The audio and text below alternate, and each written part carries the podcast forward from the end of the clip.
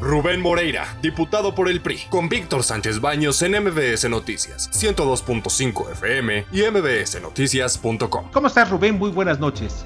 Muy bien, buenas noches a usted, a los radioescuchos de quien está en la cabina. Sí, muchas gracias. Oye, Rubén, hay varias cosas que me parecen interesantes sobre el, pues, eh, la participación, la presencia del PRI y la actuación del PRI durante la 65 legislatura. ¿Veremos a un PRI combativo, veremos a un PRI este, cuestionador o, un PRI que este negociador? ¿Qué es lo que, ¿Cuál es el perfil del PRI que veremos en la 65 legislatura? Bueno, primero pongámoslo en un contexto. Ahora somos 71 eh, diputados. Por lo tanto, nuestro voto, nuestra forma de actuar, pues sí tiene una, eh, un valor dentro de la Cámara. En la 64 legislatura apenas éramos 47, a veces 46 diputados, por lo tanto era otra nuestra posición. Además de que ahora eh, Morena y sus aliados no tienen la mayoría calificada. Es más, Morena no tiene ni la mayoría simple. Es, decir, necesita él dos aliados que hasta ahora tiene el Partido Verde y el Partido del Trabajo. Por lo tanto, por otro lado, en el contexto también está que nosotros, como parte de una coalición que va a mantener, que es la coalición Va por México, que nuestros dirigentes nacionales, en el caso del PRI, Alejandro Moreno, firmó una, un compromiso legislativo que es público y bueno, eso también media mucho nuestro actuar. Y la tercera, que hay un mandato de la dirigencia y hay un mandato de la sociedad de que el PRI eh, proteja las instituciones de este país y por lo tanto evite transformaciones o evite que se eliminen instituciones que hoy son fundamentales para la vida nacional y para la gobernabilidad y la vida democrática.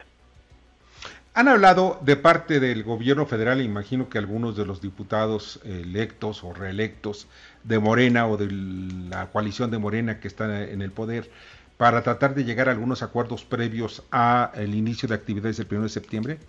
No, no, la verdad no. Tengo entendido que en el caso de Morena, ellos no tienen todavía un coordinador electo, se mencionaron cuando menos tres nombres, pero no lo tienen. Nosotros, en el caso del PRI, eh, es tu servidor y eh, tenemos reuniones periódicas semanales con el PRD y con Acción eh, Nacional. Este, pero del de, partido oficialista no hemos recibido ningún mensaje. Perfecto. Javier Lozano Alarcón, ¿alguna pregunta?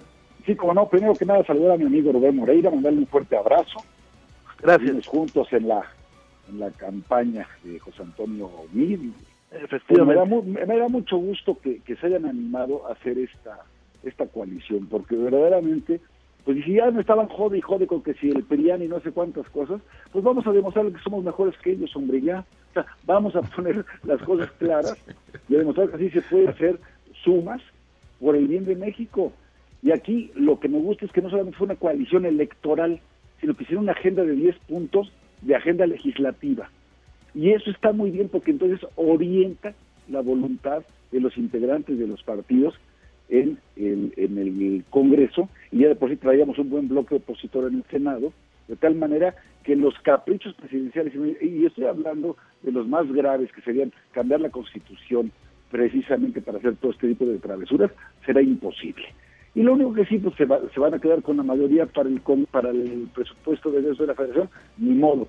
Pero yo sí te digo una cosa, Rubén, yo sí les tengo mucha fe, les tengo confianza y sé que va a haber presiones, como siempre las ha habido, pero sé también, estoy convencido de que van a aguantar porque eso es lo que México espera de todos ustedes. Y bueno, además eh, comentarlo, que si no fuera por la coalición no se entenderían muchos de los triunfos. De haber ido los partidos en lo individual, pues otro hubiera sido el resultado. en el caso de nuestro partido, pues seguramente tendríamos de mayoría tal vez 13, eh, 14 diputados cuando mucho, y no los 31 de mayoría. Y lo mismo le, le sucede a Acción Nacional. Este, esto nos queda claro, creo que a los dos partidos y al PRD de, esta situación. Y por otro lado, hay un mandato muy claro que se refleja incluso en, áreas muy específicas del país, entre ellos la Ciudad de México, de, de el tipo de eh, contención que tenemos que hacer. Aun cuando cada uno de los partidos pues tiene una agenda muy particular que tendrá que agotar porque tiene también este pues un, electorado que lo sigue independientemente de la coalición. Bernardo Sebastián. Buenas noches, Rubén. Bueno, recuerdo lo que era esa en el época de la entrada de Enrique Peña, Nieto, lo de Va por México, que realmente hicieron reformas, incluso en las que estuvo también presente Javier. En esa se dice que se movió muchísimo dinero y están haciendo mucho mucho alarde desde, desde las cúpulas de poder y de gobierno. Esto también significaría, y crees que se pudiera dar ese ataque de nuevo con este con esta coalición que se está haciendo y que se bueno que se diga que todo lo que se va a negociar ahora les va a tener que salir más caro desde las cámaras la composición de las cámaras es totalmente diferente a lo que empezó en el 18 para empezar la mesa directiva y la junta de coordinación tienen que rotarse cosa que no sucedió en el 18. La Junta de Coordinación, para empezar, a tener un solo partido. Segundo, Morena no tiene ni siquiera la mayoría simple, requiere de sus aliados, del Partido Verde y del Partido del Trabajo, que seguramente en el caso del presupuesto, por ejemplo, van a tener intereses muy particulares, y de modo que nada más se atienden los de ellos y no los del resto de los partidos. Y incluyo este, a MC, que hoy tendrá gobiernos estatales. Eh, ahora, ¿qué tipo de, iniciativas son las que se anuncian? Pues ahora se anuncian tres, que es una de contenido electoral, la otra que es la energética y una tercera que, está relacionado con la Guardia Nacional. Y, lo de la Guardia Nacional está relacionado también con la seguridad en el país. Eh, de entrada decimos, desaparecer el INE no va a transitar con ninguno de nosotros y creo que tampoco va a transitar con MC, estoy seguro. Entonces, eso será, digamos que la tónica inicial de esto.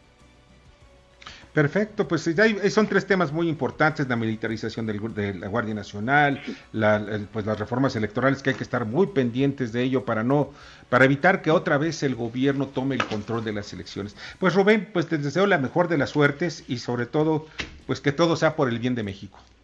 Pues estamos a la orden, las veces que ustedes quieran platicar con nosotros, este, estamos en su disposición y será pues muy transparente y además como lo dice nuestro lema, pues va por México.